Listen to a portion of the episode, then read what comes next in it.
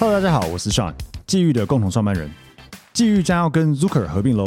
Zuker 租客是网络上知名的包租代管公司。我们新公司的品牌名称为租遇。我们的服务内容有包租代管、不动产租赁以及空间规划与装潢。欢迎大家继续追踪 Open House，也可以在 YouTube 上面了解更多内容，也追踪我们的公司租遇。嗯，对，像现在。我们的这个年轻人越来越少，嗯，对，我们常讲生不如死嘛，对啊，我记得我已经翻转了，对，我看我小学的时候，我班上一个班级有快五十个学生的，你们那时候有多少人？我们学校很少，我们学校才是二三十个人，但是我之前待过的学校有四十几个人，四十几个，那你们那时候嘞？三十几，也是我听过新北市，那时候新北市人口很多，听过那种六七十个的，超扯。我听过一个学校在新北市哪里我忘记，他说他们那个周会要分两天开，就是你他操场塞不了一个，就全校没办法塞进去，还是分两个时段，我忘记，就很很很离谱。对，但是大家看现在没有人，不可能啊，现在不可能啊。现在去看那个小学毕业典礼，我会想说。这是两个班吗？嗯，对，听说一个班现在只剩二十几个人，然后一个年级可能只有五六个班、七八个班，嗯，对，非常少，少很多。对，所以少子化这东西已经从早期二十年前说是假议题，最近这十年已经冲击到就是中小学了，嗯，然后现在冲击到是大学，大学对，像前几天就讲首府大学也要收掉了，嗯，对啊，对，我们以前老师就常常讲说少子化很严重，如果你学校没有考好，未来你的母校可能变成养老院，对，对，那再来就是呃老小朋友越来越少。那依照国发会的推估啊，到二零二零五零年，就是差不多三十年后，台湾人口会直接少三百万。嗯，从两千三百多到现在，到那个时候可能只剩两千，蛮合理的。对，你看少了三百多万人，这差很多哎。嗯嗯。对，那你想一下，今天我买一个房子，我现在开始缴贷款，缴三十年，就台湾人口只有少那么多，可是这三十年来房子还在继续盖。对，那时候到时候供需会不会失衡？我觉得这是未来要考量的事情。嗯，尤其从过去这七八年来看。大家都说台湾的地下人稠，土地这么少，应该会越盖越少，对不对？错，从二零一六年开始到去年啦、啊，每一年是越盖越多。嗯，嗯，尤其像台中最夸张，台中是六度供给量最高的。嗯，嗯，所以前两个月不是说房市不好吗？结果预售说到那时候不说什么呃要禁止转卖，嗯，对啊，一堆人开始抛嘛，没有过啊，后来没有过。对，现在是没过还是说？要演还要讨论，我听到说要在讨论，还要讨论，还要讨论，至少讨论到选举完吧？对，一定要讨论到选举完的。对，可是你看这个风声出来之后，大家都觉得啊靠，万一过了怎么办？赶快卖。对，就台中的预售物的出售量在市场上哦。占全台湾的三分之一，嗯嗯嗯，等于有三间要卖的预售屋，就有一间是台中的，嗯，所以台中的房价我觉得非常的危险，嗯，尤其是一些像是人家说什么水南啊哪边，就是供给量非常大的从化区，嗯，对，一次就盖个几千户几千户的那个风险真的很高。我觉得刚需刚性需求不强的地方本来就是泡沫了，我自己是这样觉得，是，嗯，就是看从化区也要看刚性需求强的区域，它有一定就有一定的支撑性在里面，但如果它就是那种趁着多头市场开始。狂盖台，对对对，那那那那样子不行啊！他本来就没有需求在里面。我有个学生说，他在那个屏东工作，他做房仲。嗯，屏东的潮州算是屏东的第二大的市，也不是第一大哦。他说那边预售屋半年前最高开到一平四十几万。哇，神经病哦！屏东潮州预售屋四十几万，夸张哈。对，但是就有人买。因为只要市场过热，不理性的买房子到处都是。可是会不会在那个区域那个价格其实是？因为我我我平东不是。他说没有，他说那边其实一般中国大概也是二十几万，已经很贵了。对，但是就预售可能盖的比较高档吧，就盖到四四十几万。嗯，有点像以前那个七八年前，你们有没有印象？台南的五彩东极。我没印象哎，不是那时候台南，我记得他是在那什么区嘛，周遭应该一平大概是三十多万左右吧，二三十万。嗯，他那时候记得一平的售价大概是八十多万左右，因为当时我还在房东总部上班，然后那时候要谈合作，那总部的 CEO 有叫我去那边考察去研究一下，八十几万，对啊，八十几万，然后 一户三房，我记得他大平数的哦，总价大概都在三千万四千万起跳。嗯嗯嗯，他那时候建商的老板就是很有名的。亏基福来跌，嗯嗯嗯，对，就是他，对，那他们说要盖一大堆，但现在我不知道，好像我我我好像没有听说，好像没盖起来，可能应该应该没有盖起来吧，没有听说，这个价格不可能有人买单吧？对，就他们就当初就说什么南屋北卖啊，市场好哦，二零一四那个时候，哦哦，嗯嗯嗯，对，所以就一零三年嘛，二零那不是后来就死了嘛？因为就直接遇到就是就就死了，对对。对，所以我觉得有些那种你比较非六都的，又不是最大的城市，然后又有点。偏从化还是机能没那么好的地方，嗯，你盖那么的大的量，或是盖那么高总价的东西，或是平数做特别大，风险都很大，嗯，嗯，嗯，对，像像你记不记得之前的时候，我们在那个台北的时候，那时候上一次空头就是一五年呃一百零五年的时候。对。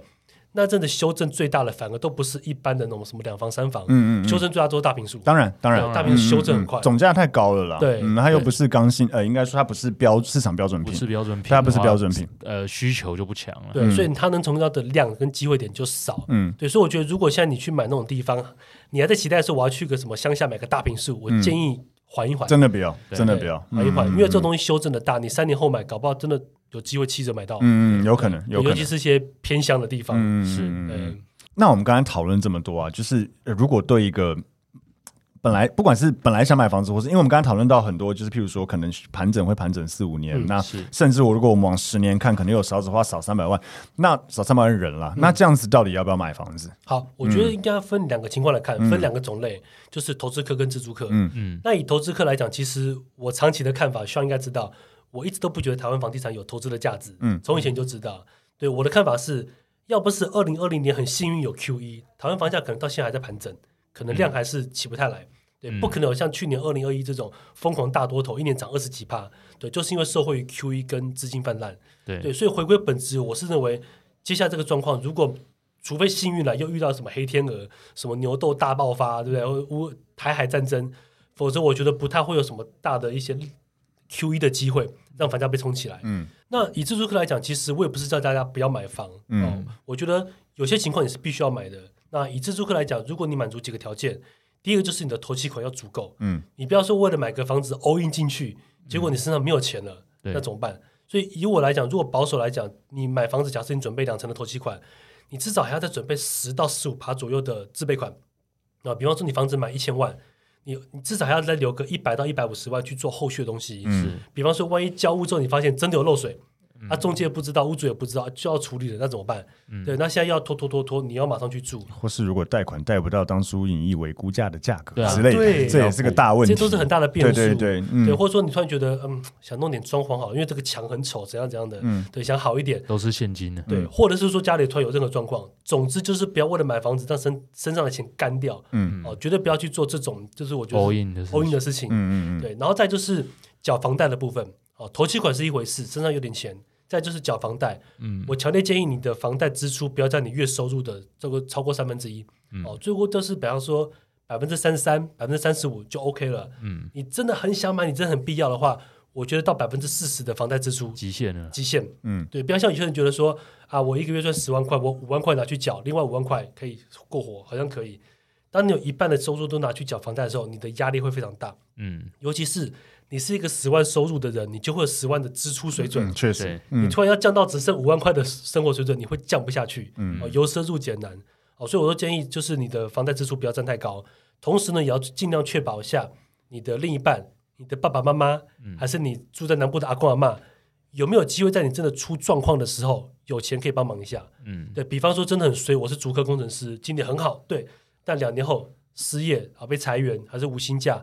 我房租就真的是缴到快没存款了，是怎么办？嗯、对，那我可能需要撑个半年，家里有人可以帮忙周转一下的话，你这个安全感会很高。而且反过来，搞不好他们出状况了，也需要你帮忙周转。对，有可能对，突然阿公阿妈身体状况，对，真的很恐怖。或是妈妈生第三胎，对，对，我们绝对不要说把所有的钱都全部绑死在房地产里面，是这样，我们的生活会变得非常脆弱。这是我一直在强调的事情。嗯，哦，如果你觉得符合这两点，然后第三点就是你现在。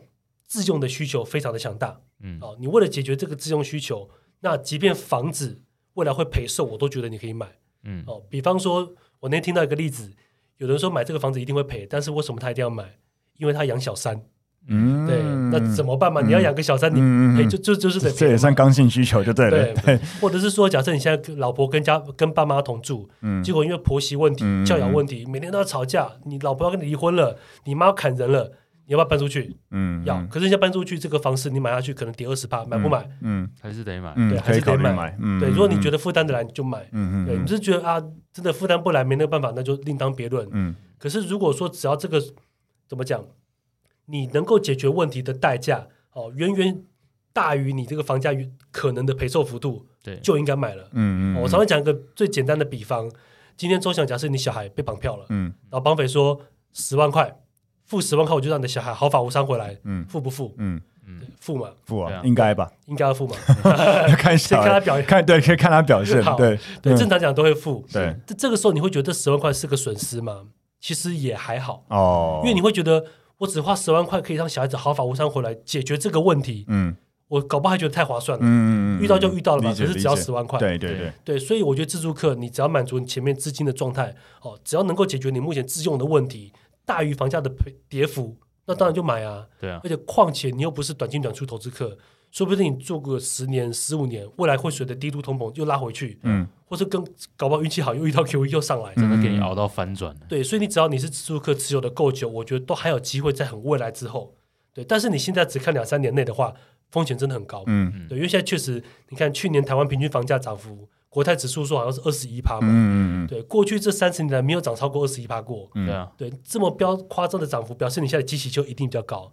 对，但只要你经济 OK，解决的问题够大，那就算跌了二十趴，我都觉得买没问题。因为你放长线来看，说真的，房子你只要不赚不赔，嗯其实也是赚啊，概念上了，因为它还是你还是有住到啊，对，有住到对你还是有住到，然后嗯你你你放你就现在买一千万，然后你住了十年、二十年好了，然后后来也卖一千万，其实也不错啊，因为因为也不是车子或什么，你赔了，你开了它不是折价，两百万的车子开了二十年 剩十万之类的，对啊，你房子住了二十年还是一千万，我觉得这个可以跟租金的机会成本来比，就觉得损失也没那么大。没有损失没那么大，对，但啊重点是，我觉得真正最关键是，以我来讲，房价跌绝对比房价涨好。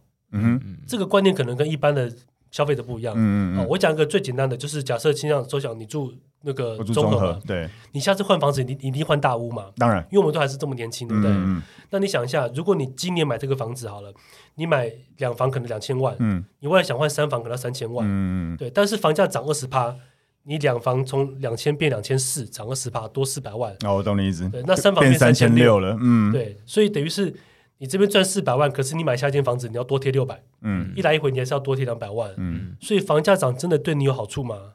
不一定。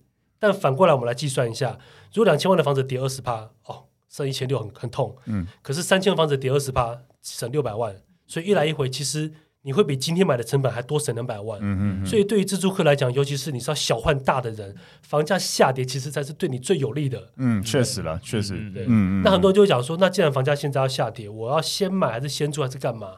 那我的建议是，如果你没买房的话，你就先租，哦，先租，一边租屋一边存钱，因为租金的支出一定低于房贷的支出嘛，嗯你还不用投款 all in，就先租。而且呢，假设未来我要去住新店，我要去住哪里，我就先去那边租房子。嗯。对你不要到时候说真的要去买了，钱都下去了，发现看环境超差，自然不好，对对对。对，嗯。遇到烂邻居，就这种状况，所以你就先去那边试住，然后同时这个期间呢就存钱嘛，然后做一些自己看得懂的理财，嗯。哦，不要乱买。